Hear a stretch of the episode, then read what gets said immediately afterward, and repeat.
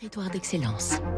Donnons l'envie d'entreprendre au cœur des territoires avec la banque Tarno, votre banque en région. Fabrice Lundi, on connaît tous ce spécialiste des peaux sensibles originaire de cette petite ville du Poitou. On dit qu'à son retour d'Égypte, Napoléon Bonaparte fit construire à La Roche-Posay un hôpital pour soigner les maladies de peau de ses soldats. Dans cette ville thermale de la Vienne, près de Châtellerault, les eaux riches en sélénium ont des vertus apaisantes, anti-irritantes et cicatrisantes pour la peau et soignent l'acné, l'eczéma et les séquelles cicatricielles. La Roche-Posay, créée en 1975, est aujourd'hui la première marque de soins dermatologiques au monde.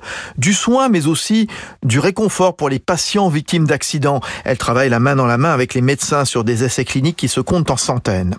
L'un de ses best-sellers est le Lipicar Baume AP+, émollient corporel pour peau très sèche.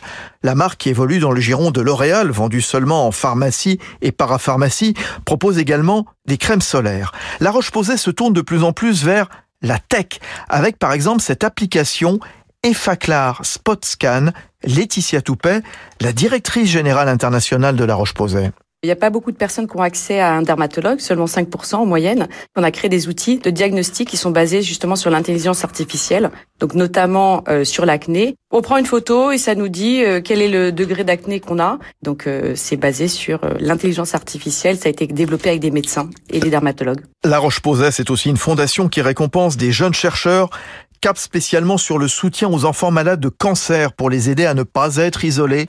Les enfants, c'est d'ailleurs le tiers des 8000 curistes annuels.